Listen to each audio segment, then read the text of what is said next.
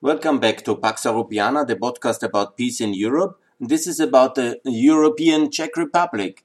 I'm so happy with this wonderful country now in this recent crisis because they're really supporting Ukraine and they are also uh, getting tougher uh, for um, uh, Russian kind of uh, secret service activities in the Czech Republic. This terrible explosion and they are really now serious. They have stopped this Dukovany uh, involvement of Rosatom and uh, that's really very good. So I want to just uh, devote this series uh, to my friends in the Czech Republic and congratulate you. You're doing everything right when it comes to foreign policy. You saw the light. You're supporting Ukraine. You're supporting the Balkans. This is really very good. This is perfect.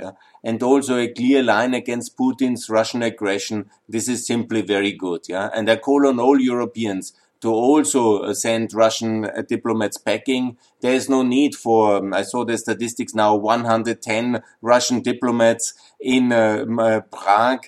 Um, now 60 of them are sent packing fine, it's enough to have 50 in one uh, European embassy in Prague. I think that's actually quite a lot of diplomatic staff uh, for the Russian Federation. Most of them, anyhow, working on side shops and moonlighting as secret service, contract killers, and somehow that's totally unacceptable. So that is a very good aspect. And also this signal that Russia, Rosatom can be contained is very good. Please, my dear Czech friends, also stop importing Russian uranium. There is uranium in Australia, Canada for you. Uh, definitely that is uh, possible and uh, replace it, uh, this Russian uranium and uh, cut the links of dependency, blackmail, leverage of Russia in the Czech Republic and so should also do the Finnish and the Hungarian and the Germans, obviously, with Nord Stream 2. We should all, and the Austrians, we should all cut these uh, leverages with which we fund the Russian war against Ukraine and Georgia and in Syria, all these atrocities which happened with Russian funded uh, energy funded, uh, our our money sent to Russia transformed into steel and tanks and rockets, killing people in Syria, in Georgia, in Ukraine. It's terrible. And I'm happy that the Czechs have started now this strong signal with the end of Rosatom in uh, Dukovany. And please continue, do more and be clearer. This is just to be encouraged. Let's talk also in this series uh, not only about energy and the Russian Czech relation and your grandiose things, but I will devote it now for the whole discussion about um, the European Czech Republic. It's of course, you know, not it was never a very easy relation, to be honest. But uh, as we have seen, we can rely on the Czechs as NATO allies. They are very good NATO allies. They are friends of America. They are real partners when it comes uh, to that there is obviously this other side of uh, the Czech Republic represented with this President Zeman, who is for me a disaster, obviously. And he is very pro-Russian. So it's not so clear the picture maybe as I portray it, uh, but I'm really very enthusiastic now of uh, this um, newfound resolve of a European member state to contain Russian energy influence, and I just can applaud it. And I hope that the Czech voters will reward the governing parties uh, for exactly their courage. Uh, there's elections coming up, and they can just applaud and hope that this coalition, this part, uh, there's a bit of fragility, I understand, but it's really uh, something the voters should support. Additionally, the government has made tax reform. That's also very important. They are not, they don't have a perfect tax system, like 15% flat tax would be perfect uh, for the Czech Republic. They still have 19% corporation tax, not 15. Good, you know, there can be some improvement. but uh, the general tax level of income is now at 15% for income taxation and they have 23% a second, uh, they have a two tier system but you know 23% for incomes above uh, 6500 euro a thousand euro a month yeah that's quite a lot of money also uh, in Austria to earn. And so I'm sure that's quite a top uh, level uh, income in the Czech Republic. And it's then 23%. Yeah. So it's not, we are not talking about 55% or 50% like in Germany and Austria. It's 23%. I think that's relatively decent I call, of course, for more courage to go 15% in flat. That's much better. And uh, that would be uh, the best uh, tax system. But okay, the perfection always takes time. But when some people say that uh, there is no flat tax in, uh, in the Czech Republic, yes, okay, it's obviously not the perfect system, but taxations at 19% income, at the 15% income, 19% uh, corporate, and 23 maximum marginal top rate. It's, I think, um, you know, that is at least a competitive tax system, and congratulations. What is the big issue I have with the Czech Republic, obviously, and why the Czech Republic is not the richest of all member states of the new countries? Because we have these 13 new countries in the European Union in the last 16, 17 years and the, the Czech Republic is just number two. Okay, that's okay. Actually, you can say to be the second richest, but uh, Slovenia is the richest country, and it has um, about $26,000 GDP per capita in Slovenia, and the Czech Republic at twenty-four, and Estonia is number three. But they are competing relatively close. Yeah, so these are the three top runners: Estonia, Czech Republic, and obviously Slovenia, the best. Yeah?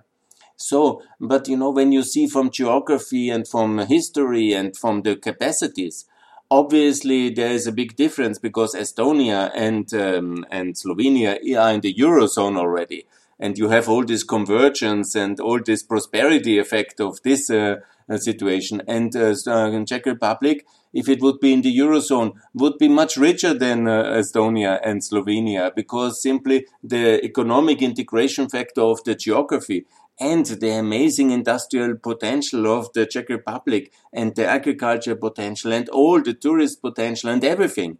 This was the richest part of the Austrian-Hungarian monarchy. My, this, what is today's Austria, you know, the small leftover of these western farmlands and the Alps, yeah. This was basically very poor compared to the Czech uh, and Bohemian areas all the rich nobles were living there because there was the business, there was the money, there was the industry, there was the war industry as well, the machinery, the iron industry, everything was up there. You know, under normal conditions, when the Czechs would be smart and join the Eurozone now faster, then it would be the prosperity level would be fast and growing and converging with Austrian and German level. And uh, this should be the normality. The Czech Republic is still only at half of the Austrian level of prosperity. So the differences are we are double the, uh, of the GDP per capita net uh, in because we are in the euro. We have, of course, been always uh, part of the West in a sense even when we have this tragic neutrality, which hopefully the Czechs will work very hard with their Austrian friends to invite Austria to NATO. That would be very good for our bilateral relations if we would be both, both in the same defense alliance as well. But the task and the objective, let's say for the next 20 years, should be convergence. The Czech Republic should be as rich as Germany and Austria in GDP net per capita. For this, you need to join uh, the Eurozone. And then it will be possible maybe even in 2035. Yeah? It will take some time. Of course, you know, the legacy of this uh, horror of communism and underdevelopment of uh, the communists. But, you know, it's entirely possible and it's the normality which we should achieve. Yeah?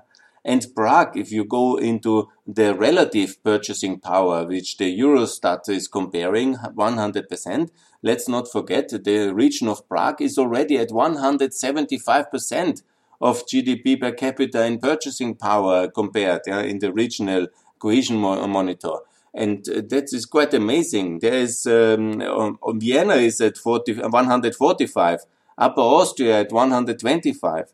So this greater Prague region is already richer uh, in relative terms, and then then we in uh, uh, Austria actually. Uh, that's an achievement. But let's think about the real uh, net dollar terms, and that's only half. So here some work now still done, and for to, in order to achieve it, yeah, it is necessary several things. I've talked already about lower taxation. Yes, that was now a major tax reform as something really very important as well. And now I would recommend 15% flat tax, but okay. What is very important now, the most important step is uh, the Eurozone membership. in the corona crisis, obviously it's so clearly to have the currency secure, to have all these advantages of the euro, also the solidarity instrument inside the euro. And don't worry, you will not have to bail out the Greeks. So oh, that was a bit of a tragedy, but you know, you, it will be fine. You know, don't worry. It's a bit of a propaganda that the Czechs will bail out then Italy. No, it will anyhow. If anybody, then the Germans will have to bail out the Italians. And anyhow, Draghi will now reform Italy. And uh, please, it's really uh, like uh, yourself, you are limiting your own economic output and convergence potential by not joining the Eurozone. Don't ideologicalize uh, this kind of question. We are in NATO, we are in EU, we are in the Euro, we are all united and we get rich together. And this is the way forward. So please, Czech Republic, join the Eurozone.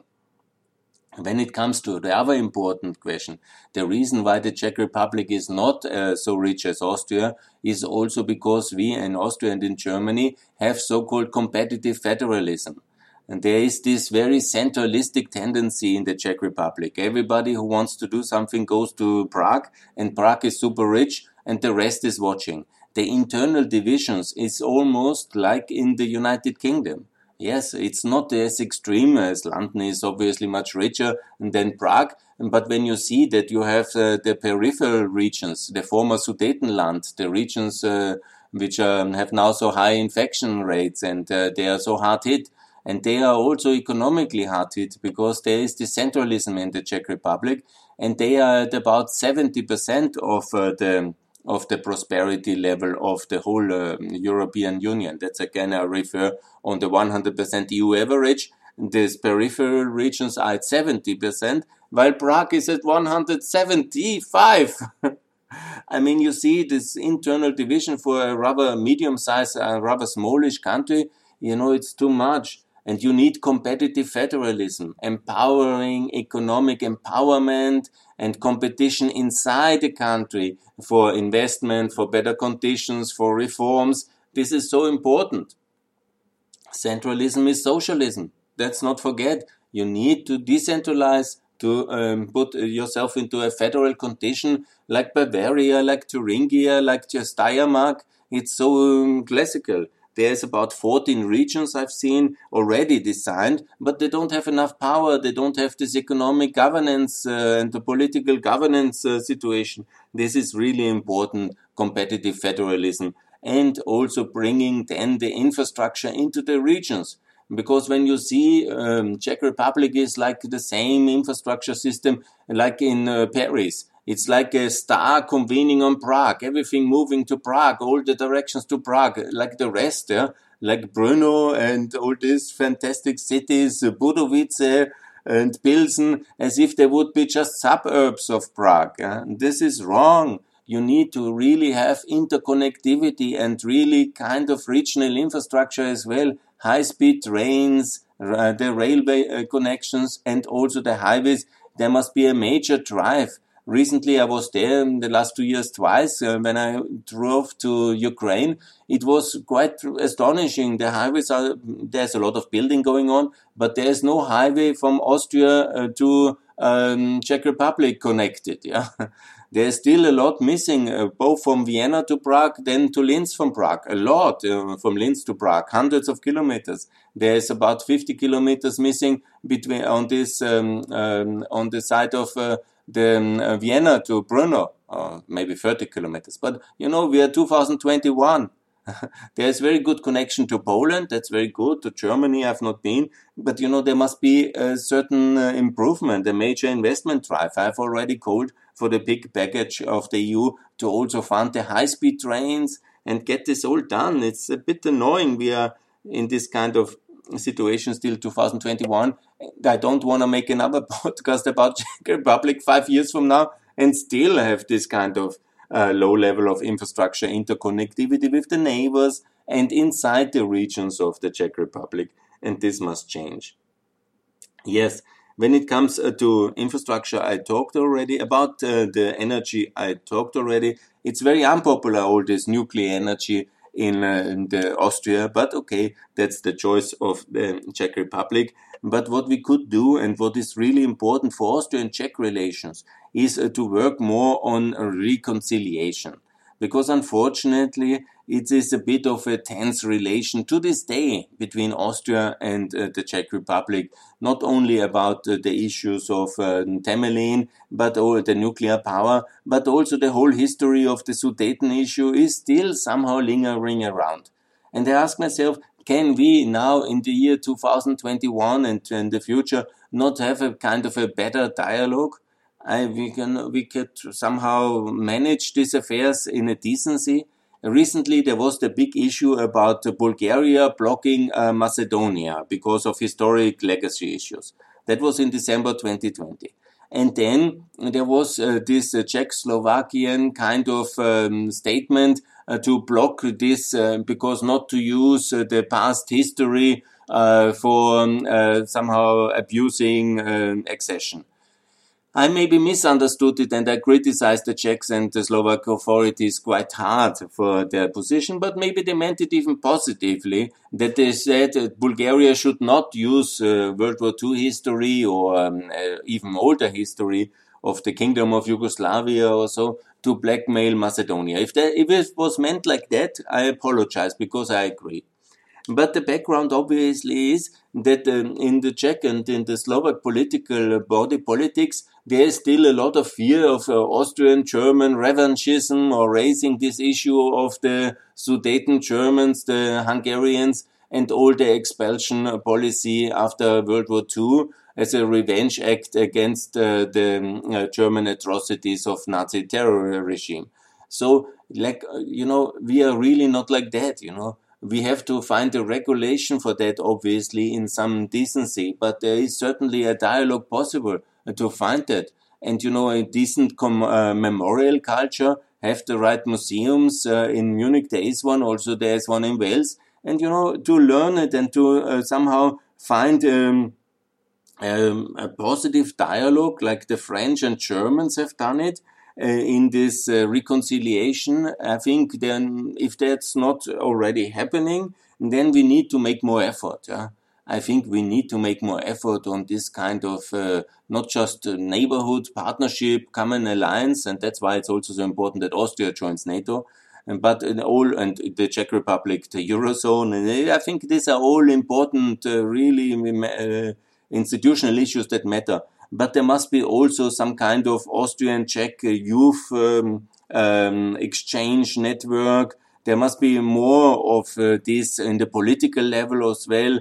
The, uh, and there was recently also the whole question if Austria should join the Visegrad states and uh, work closer with the Central European Four. There might be some variations of that. Yeah. I personally don't think that's uh, really the best format. But what we should obviously do is work in Central Europe much more together because Austria also a Central European country. There's no doubt about it. But it needs a specific Austrian Czech effort between the prime ministers and the presidents, similar like we have done it in Austria now to, with the Slovenian side about the minority. And uh, this was really a wonderful activity of our president, of the state president van der Bellen.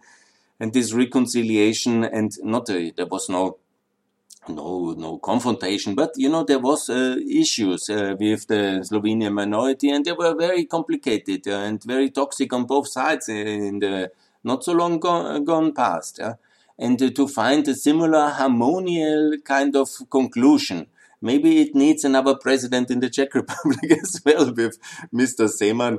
I think there won't be. And it maybe needs Austrian NATO accession and the Czech uh, Eurozone membership.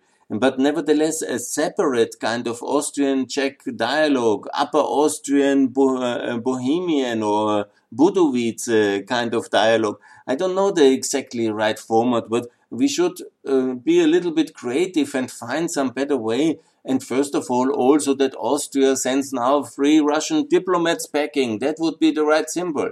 But I don't see that. I don't know exactly what's happening with Ambassador, uh, Minister Schallenberg. He is really very careful with Russia, as if the Russian tanks would be still in the Czech uh, Slovak Republic threatening Austria. And by the way, they are not. And even when the Czechs do these courageous things, yeah, uh, to their Slavic brothers, where there is a lot of personal links and a lot of friendship between uh, many people in the Czech Republic and Russia, and uh, there's no doubt about it. They have decided because they know better that this is the right answer to Putin. And then the Austrians doing this kind of uh, kind of um, uh, appeasement policy is very wrong. So the first start of a better cooperation is a design from the Austrian government now to send out uh, these uh, free diplomats from Russia and also to learn from the Czechs uh, to rename the street where the Austrian, the Russian embassy in Vienna is based, the Reisnerstraße, into uh, the Boris Nemtsov Street, like they have done it in Prague very courageously and correctly. That's very important. Yes, I think that's uh, the most important things I would like to tell my Czech friends and all the listeners.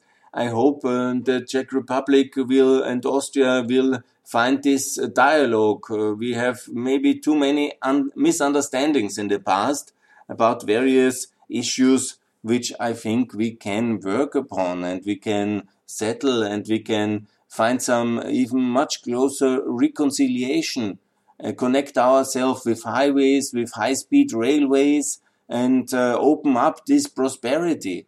Uh, we are not the successor state here in Austria of the K&K monarchy. We have no designs on your beautiful country. We want to live in peace and prosperity, interconnectivity, and in solidarity with the Czech people. And that's our honest and effort we want to make. And I think that's really very important. And so obviously we want to, to compete as well. If you cut your taxes further, that will be maybe leading to the Austrian taxpayers also to be relieved from this very high taxation the Austrian uh, elite is imposing on the poor Austrian uh, taxpayers. And that's also one of the reasons why we are obviously falling back and the Czechs are um, catching up and will overtake us one day. I'm confident, and that's also deservedly so, because our government is not caring too much for our people here in Austria and for our pain to earn all these um, uh, suppressive tax levels which they impose on the Austrian population. But that's another issue for another day.